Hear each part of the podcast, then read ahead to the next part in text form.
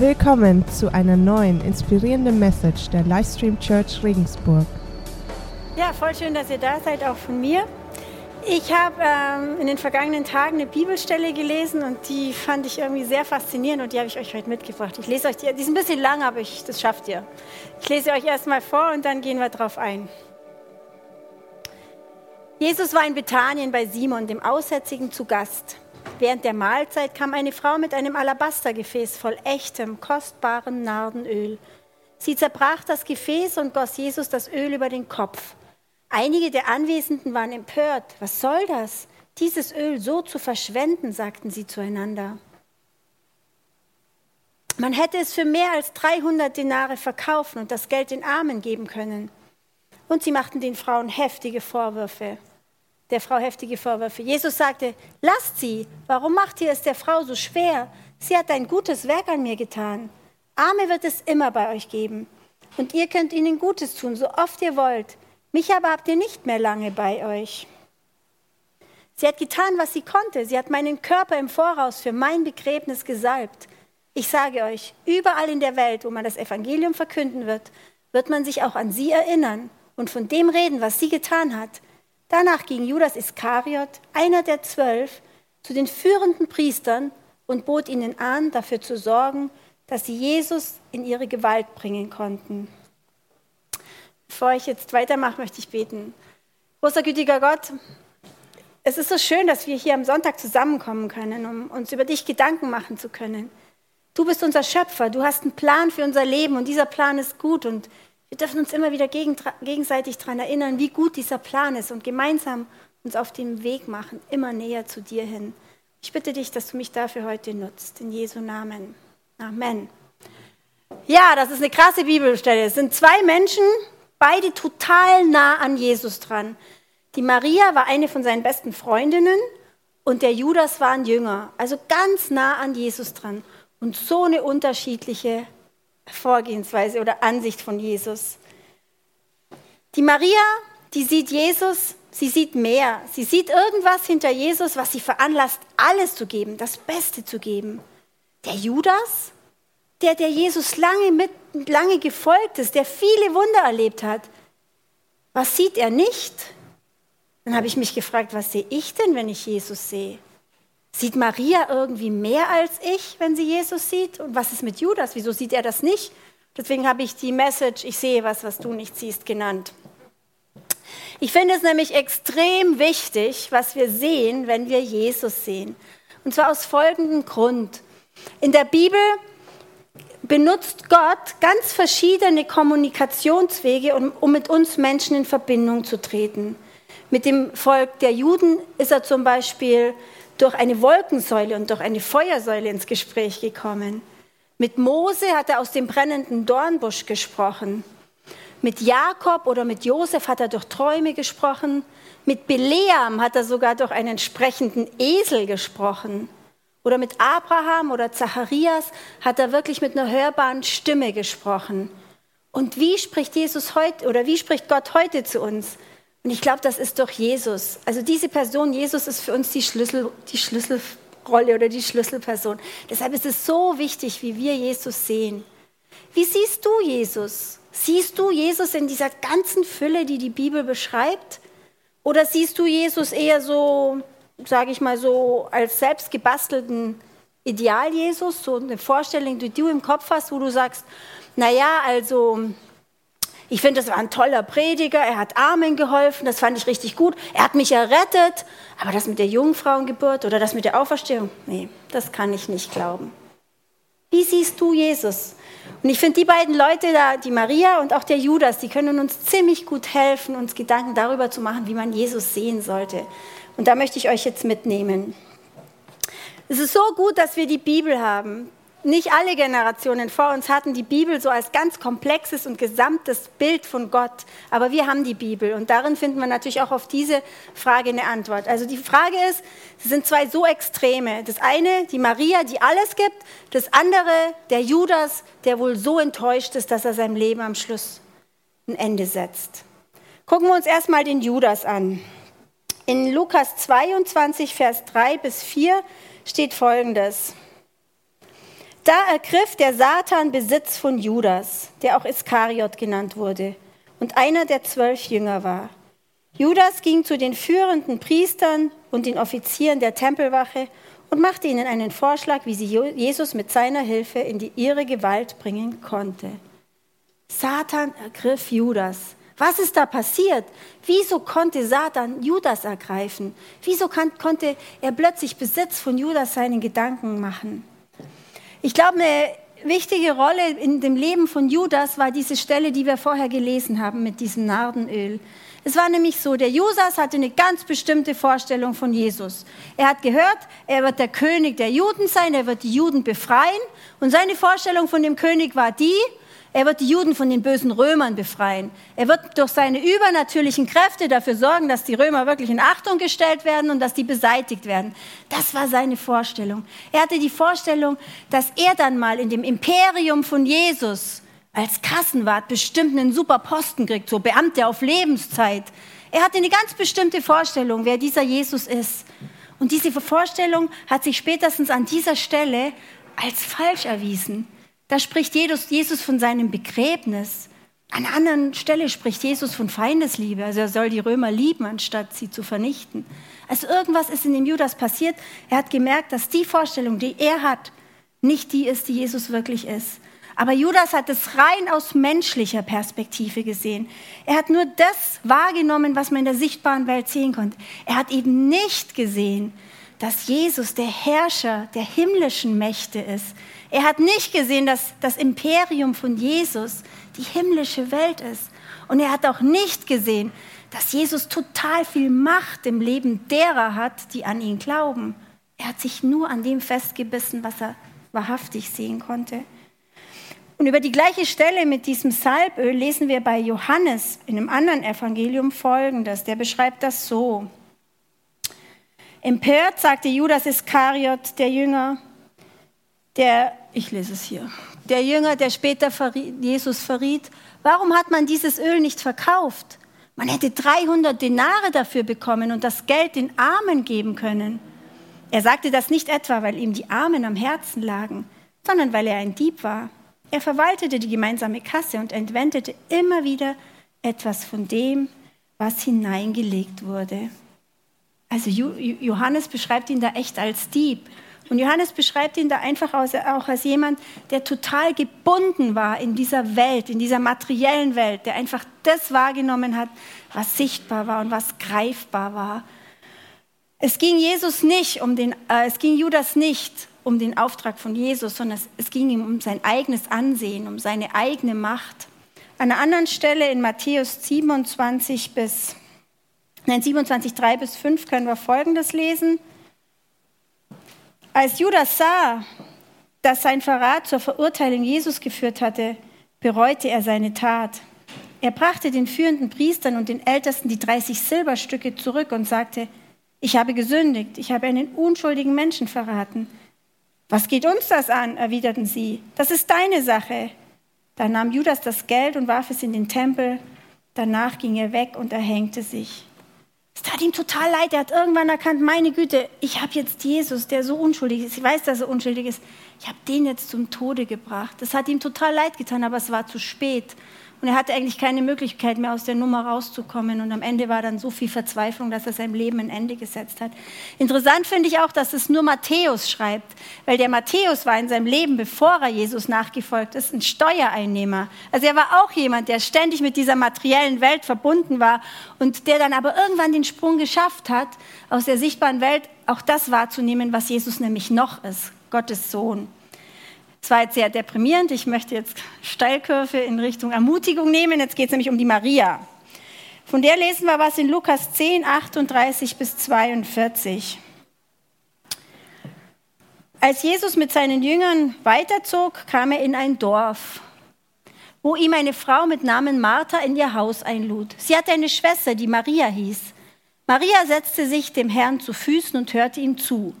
Martha hingegen machte sich viel Arbeit, für das Wohlergehen ihrer Gäste zu sorgen.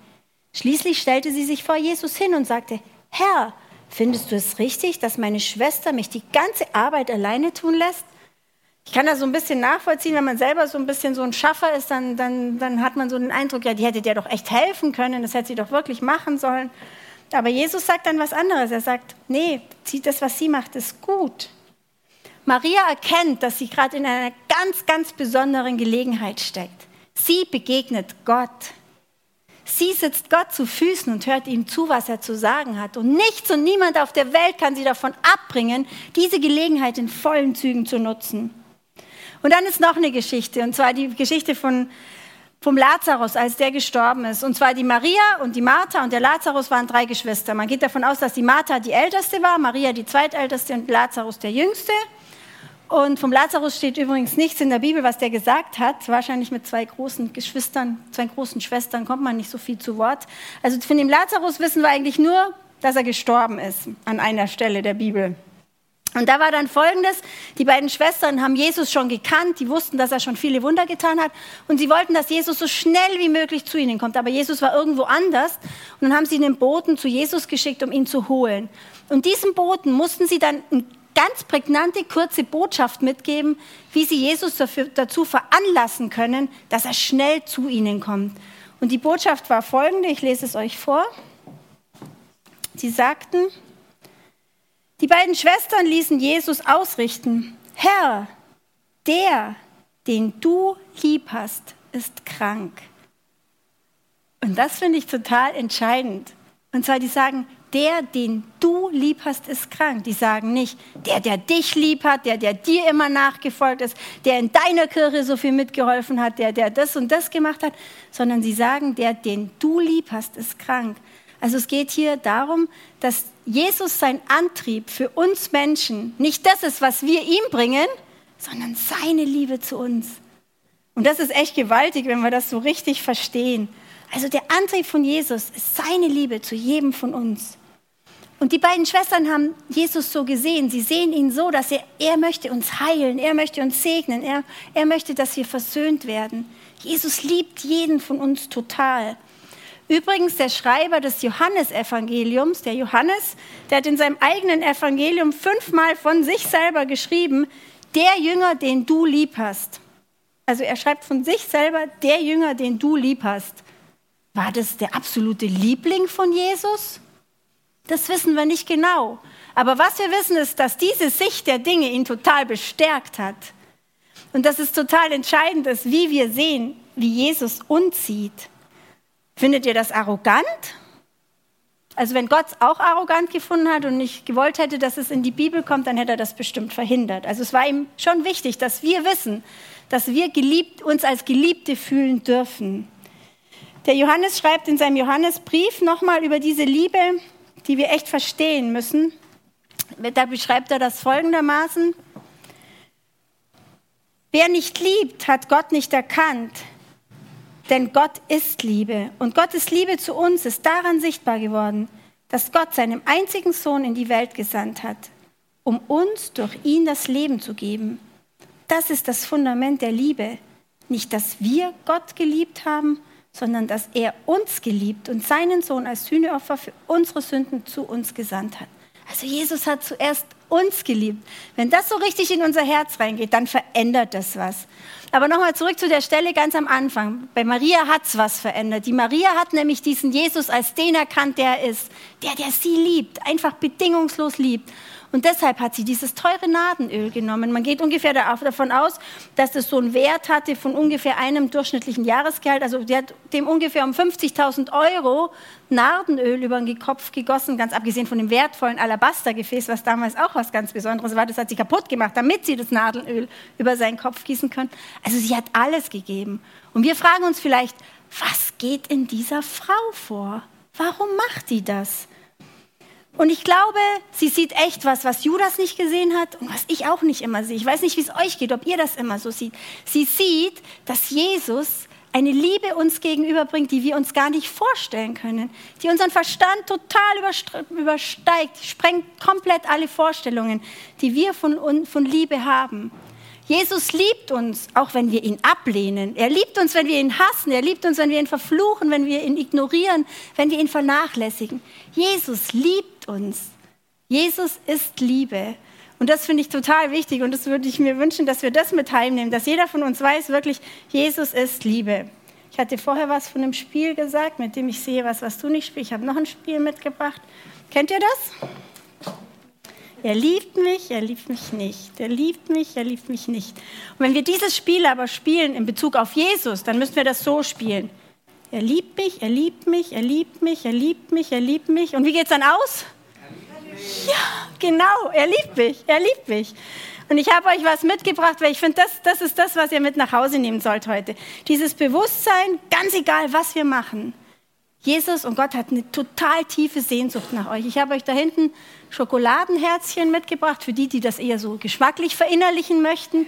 Oder ich habe euch so Postkarten mitgebracht, wo drauf steht Kreuz gleich Liebe, Jesus ist Liebe. Nehmt das mit nach Hause. Und diese Liebe, die steht für euch, ganz egal, was ihr macht.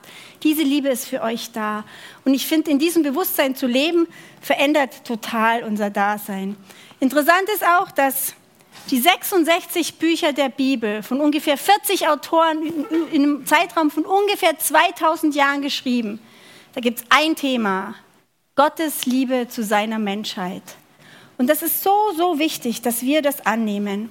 Aber mal ehrlich, geht es euch auch so, dass ihr euch viel mehr Gedanken darüber macht, ich habe jetzt wieder versagt und das habe ich jetzt wieder falsch gemacht. Ich habe nicht genug Zeit mit Gott verbracht und überhaupt, warum gehe ich nicht in die Kirche? Warum vergesse ich immer beten? Dass ihr euch viel mehr Zeit, Gedanken über euch selber macht, anstatt über diese Liebe nachzudenken. Geht es euch so, ganz ehrlich? Und ich glaube, das sollten wir echt verändern. Wir sollten unser absolutes Augenmerk auf diese Liebe legen. Und das ist eigentlich der Hammer. Das ist die gute Botschaft, die ich euch habe, heute für euch habe. Ihr könnt völlig relaxed sein. Ihr könnt euch auch mal locker machen im Stuhl. Ihr könnt völlig relaxed sein. Ihr könnt echt, meine Teenager würden sagen, chill doch mal. Ihr könnt echt chillen in Bezug darauf, dass es nicht an euch liegt, sondern dass ihr euch dieser Liebe sicher sein dürft. Diese Liebe steht euch zur Verfügung. Das ist gesetzt. Also denkt nicht so viel über euch selber nach, sondern denkt viel mehr über diese Liebe nach. Weil das verändert uns. Das ist so extrem entlastend. Das ist so entlastend, wenn wir nicht dauernd frustriert sein müssen, weil wir es schon wieder nicht geschafft haben, sondern wenn wir uns freuen dürfen, dass es Jesus für uns geschafft hat und dass wenn wir in diesem Blick auf Jesus leben, dass wir dann die Kraft bekommen, die wir auch brauchen, um bessere Menschen zu werden. Ich finde es total interessant, weil Maria und auch Johannes haben das begriffen und das hat ihr Leben total verändert. Das hat sie einfach in so eine, in so eine Bereitschaft gebracht, Jesus wirklich nachzufolgen, die, die man mit nichts vergleichen kann. Die folgen nach oder die helfen dann nicht aus Pflicht, sondern aus dem Erkenntnis dieser ganz tiefen Liebe. Und der Judah Smith, das ist ein amerikanischer Schriftsteller, der auch so New York Times Bestseller geschrieben hat, der heißt Jesus ist, der hat da drin geschrieben, wir sind doch nur deshalb an Gott so interessiert, weil er uns dicht auf den Fersen ist. Wir sind seine Lieblinge. Hey, wir sind Gottes Lieblinge. Du kannst jetzt mal links und rechts gucken, da sitzt jeweils ein Liebling Gottes neben dir. Und ihr könnt auch gerne mal dem Liebling Gottes nett zunicken. Also ihr seid Lieblinge Gottes und das ist was ganz Besonderes. Und ich glaube tatsächlich, wir brauchen dafür immer wieder Zuspruch, weil das ist irgendwie viel zu gut, um wahr zu sein, oder? Man kann das irgendwie gar nicht so glauben, weil es echt so schwierig ist, dass man das so annehmen kann. Wir kennen das nicht, diese bedingungslose Liebe in unserem menschlichen Dasein. Aber was passiert denn, wenn wir als Einzelwesen oder auch als Kirche wirklich an dieser Liebe festhalten, wenn wir unsere Identität aus dieser Liebe rausholen? Dann passiert Folgendes, dass wir zum Beispiel beten, Jesus, ich, die du liebst, oder den Stefan, den du liebst, den Jan, den du liebst, die Dina, die du liebst. Wir sind jetzt gerade hier, wir haben es vielleicht mal wieder vermasselt, aber wir ruhen in deiner Liebe. Wir wissen, dass du uns trotzdem liebst und wir möchten jetzt einfach Zeit mit dir verbringen, dass das wieder tief in unser Herz reingeht. Deine Liebe ist so viel größer, weiter, tiefer und länger, als wir uns vorstellen können. Wir möchten in deiner Nähe sein, um uns damit wieder echt auffüllen zu lassen. Und wir brauchen diese Fokussierung auf diese himmlischen Zusagen. Weil natürlich ist es auch so, dass uns die gefallene Welt weismachen will, dass wir nur das glauben können, was wir erklären können. Aber ich meine, was wir versuchen zu verstehen, ist Gott, ist Jesus und der ist einige Dimensionen über uns. Und mit unserem Verstand, mit unserem Erdenverstand kommen wir da nicht hin. Also da ist irgendwie eine Diskrepanz.